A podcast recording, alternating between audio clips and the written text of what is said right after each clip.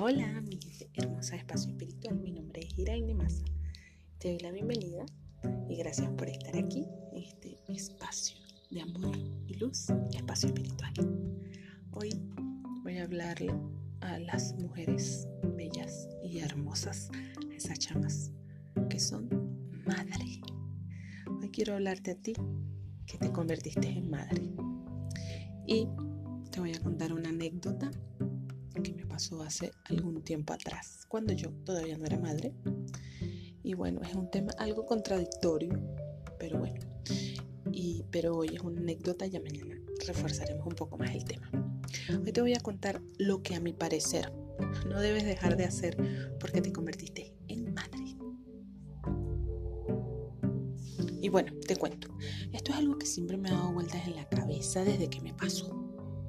Un día iba en el autobús a la universidad y a mi lado había una chica joven con una bebé. Y la chica me miraba y me miraba y me miraba y me miraba. Y bueno, te cuento aquí que yo siempre he sido de ponerme accesorios y guindalejos y todo lo que suene para mí es perfecto.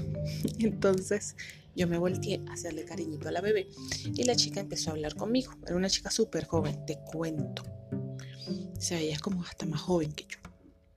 Ok. Y bueno, la niña, la chica me preguntó, me dijo, bueno, no me preguntó, lo dijo. ¿No tienes bebés, verdad? Yo le digo, no.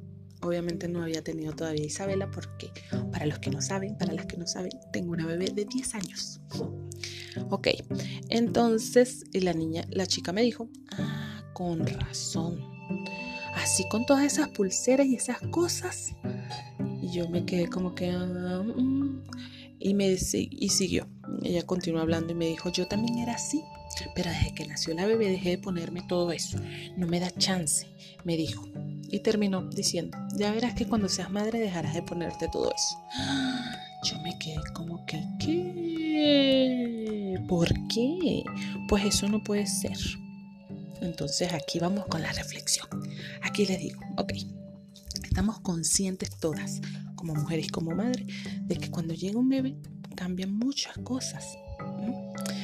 Pero aquí también es algo muy, muy personal. No me parece que el hecho de ser madre te va a cambiar a ti el gusto de seguir poniendo tus pulseras, anillos, guindalejos de siempre. Ok, abro un paréntesis aquí también. Sabemos que por precaución y cuidado, cuando un bebé está pequeño, obviamente hay cosas que no deberíamos usar, ¿no? Lo podemos lastimar, como por ejemplo las uñas largas. Aunque también que confesar que yo casi no me cortaba las uñas cuando Isabela estaba pequeña, pero siempre terminaba aruñando a Isabela, así que mejor sí cortarse las uñas. Pero ya va, vamos aquí. Les cuento, yo jamás dejé de pintarme las uñas, jamás dejé de ponerme pulseras, ni anillos, ni collares. Y si en esa época, te cuento, si en esa época me hubiese maquillado, no iba a dejar de hacerlo. Pero bueno, con el maquillaje apenas comencé hace tres años. Pero mi labial, mi blush y rímel jamás faltaron. A lo que quiero llegar es que no creo ni considero que debas dejar de ser tú, dejar de ser mujer, dejar tus gustos, tus accesorios, dejar, dejar de arreglarte el cabello, dejar de estudiar, ni dejar de trabajar porque te convertiste en madre. Ok, aquí abrimos otro paréntesis. Depende mucho de la ayuda que tengas, lo sé. De tu esposo, madre, abuela, prima, tía, suegra, hermana, etcétera, etcétera, etcétera. Para que tú puedas tomar un tiempo para ti, pero esto, bueno, mientras el bebé está recién nacido. Luego viene ya la guardería, el colegio, etc. Entonces, la verdad, no puedo entender de que ya no te pones tus pulseras favoritas porque eres madre. Miren, mis chamas hermosas y madres, para todo hay tiempo. Lo que debemos hacer es organizarnos bien y verás que no tienes la necesidad de dejar de lado tus gustos, tus necesidades básicas, porque seas madre. En el próximo episodio vamos a hablar de cómo ser madre sin dejar de ser mujer. Así que bueno, esto es algo muy personal que les quería contar. No sé qué opinan ustedes sobre el tema.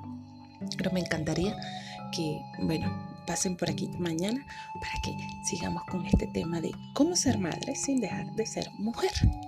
Gracias por estar aquí, por escuchar Espacio Espiritual y te, te invito a que compartas este audio para que muchas mujeres más lo puedan escuchar. Te mando un fuerte abrazo de luz y que tengas un hermoso, hermoso día. Chao, chao.